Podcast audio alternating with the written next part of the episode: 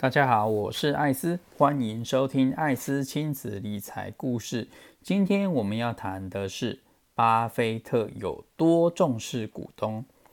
我们常常听到很多投资达人说，呃，如果要投资公司的话，老板非常的重要。老板有没有善待股东，也是主动投资必须考虑的一个重要标准之一。今天我们就来聊聊股神巴菲特所经营的波克夏为什么受那么多股东的喜爱。每一年，波克夏总是会办一次股东大会，而且都会吸引很多各地的股东前去朝圣这位的先知，也就是股神巴菲特，还有他的合伙人查理蒙格。究竟他们对待股东和一般公司有什么不同呢？今天艾斯来分享几点，让大家理解一下。第一点，巴菲特说，虽然形式上波克夏是一家公司，但是他们秉持的是合伙事业的精神。什么意思呢？公司其实就是一个法人，在法律上就是一个人的感觉，但是是没有生命的。法人之下是可以拥有很多资产的，但是蒙格与巴菲特并不会把公司当作是公司资产的最终拥有人。他们认为公司只是一个管道，让股东可以透过这个管道拥有公司的资产。这是一个多么棒的思维！巴菲特希望他的股东们拥有的不是只有一张每天价格都会波动的股票，不会因为一个紧张的经济事件或政治事件就把手上的股票出脱或卖掉，或者不会因为一个利多的事件造成股票的上涨就急着把它出脱停利获利了结。巴菲特与查理都希望波克夏的股东们可以永久的持有公司的股份，就好比你和你家人若拥有一座农场或拥有一间房子的时候，你并不会轻易的去出售它，大概就是类似这种感觉。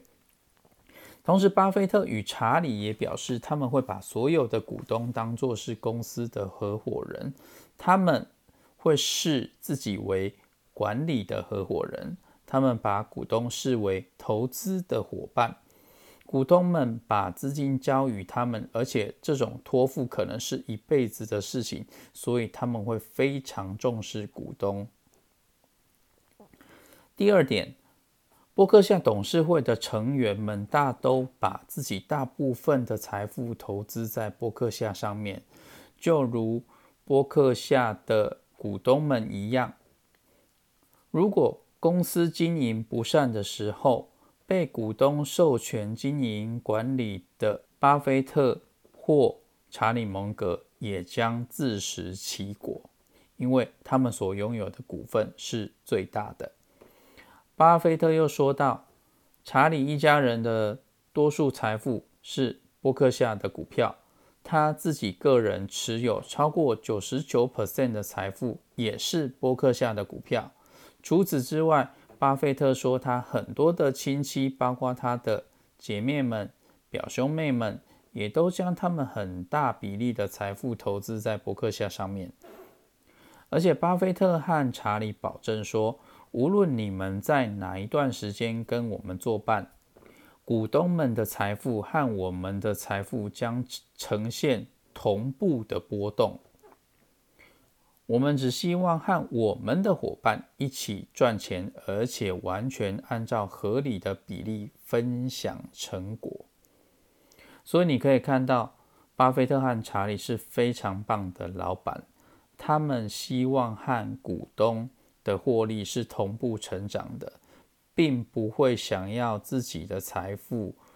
成长的速度优于其他的股东。第三点，巴菲特也给伯克夏设定一个目标，长期的经济目标是尽可能的提高伯克夏每一股内在价值的平均年增率。为了达到这个目标，巴菲特和查理必须投资在多样化的优质企业上，也就是必须能产生现金，而且持续赚取高于平均水准的资本报酬率的公司。同时，他们也补充说，伯克夏的长期股东能因为股市下挫而获益。为什么呢？就像食品价格下跌的时候，定期采购食品的人会因此获益，买到比较的便宜价格。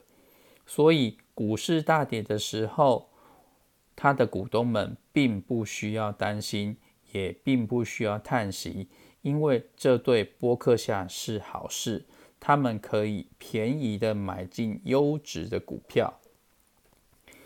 第四点，巴菲特强调说，受限于传统会计的规则，很多数据并没有办法反映波克夏实际的经营状况。但是他们会向所有股东报告波克夏所控制的每一家大企业的盈余，因为他们认为这些数据非常的重要。同时，他们强调说，会计结果并不会影响他们营运或资本配置的决定。假设呢，有两个投资机会，成本也差不多。第一个投资机会可以带来两块钱的盈余。可是，透过会计准则，伯克下的财报并不能纳入这笔盈余。第二个投资机会可以带来一块钱的盈余，可是可以纳入伯克夏的财报里面。在上述的两种情况下，巴菲特说他们会毫不犹豫地选择第一个投资机会。这句话是什么意思呢？就是说，巴菲特并不在意会计准则能不能表现出来的盈余。但是他在意的是这个盈余有没有实际的落到波克夏的口袋里面。所以，如果会计报表没有办法显现出来的盈余，但是波克夏实际有赚进去，有实际让股东们获益的话，他一点都不在意有没有在财报上面表现出来。从这里我们也可以看到股神的人格是多么的令人尊敬。很多专业经理人只在意财报出来表现的结果和自己的奖金，因为公司的实际获利，财报上表现出来的获利会和自己的实际利益有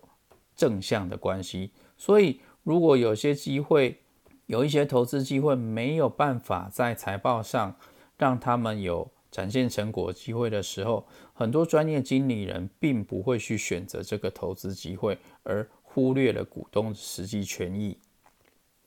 第五点，巴菲特说他会坦诚地向所有的股东报告公司的事务，同时提出那些对评估企业价值有重要意义的正面和反面因素，因为他们认为他们的准则是推己及人，也就是说，换位思考的话，他们想要知道事实。他们身为合伙人，都会告诉波克夏的所有股东。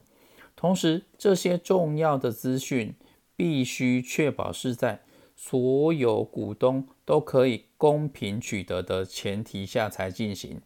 所以，巴菲特才会定期的撰写年报，这样子大家看到的时间点是一样的。同时，巴菲特只有在一年一度的股东大会。会同时面对全部的股东，解决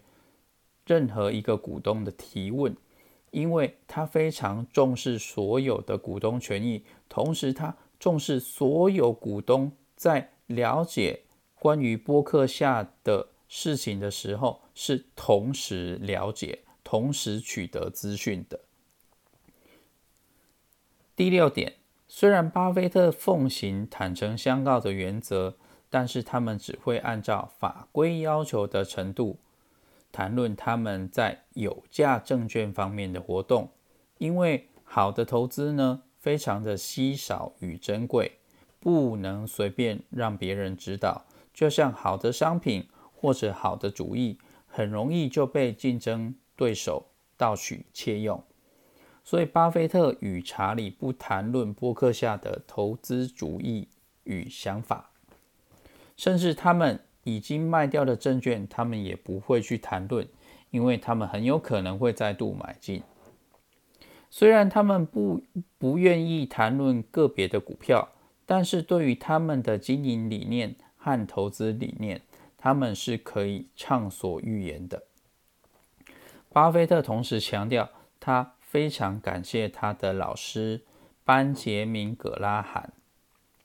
他说：“因为他的老师对他倾囊相授，所以他获益匪浅，才有今天的自己。所以他相信自己也应该把他接受到的知识传承下去。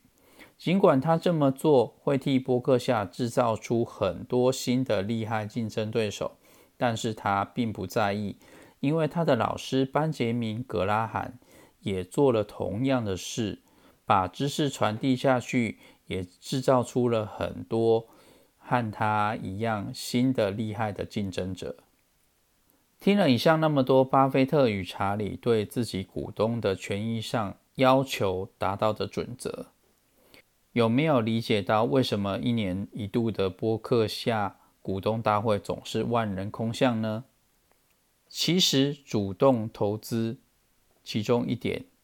也必须去评估企业主是否有很重视自己的股东，所以巴菲特与查理提出来的这些概念，也可以应用在评估公司的老板是否有达到这些准则，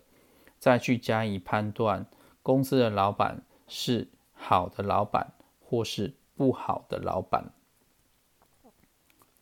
今天的内容就到这里为止。感谢大家的收听。如果我的内容对您有任何一点的帮助的话，也请不吝啬的给予我分享、订阅、五颗星的评价。祝大家投资顺利，早日财务自由。谢谢。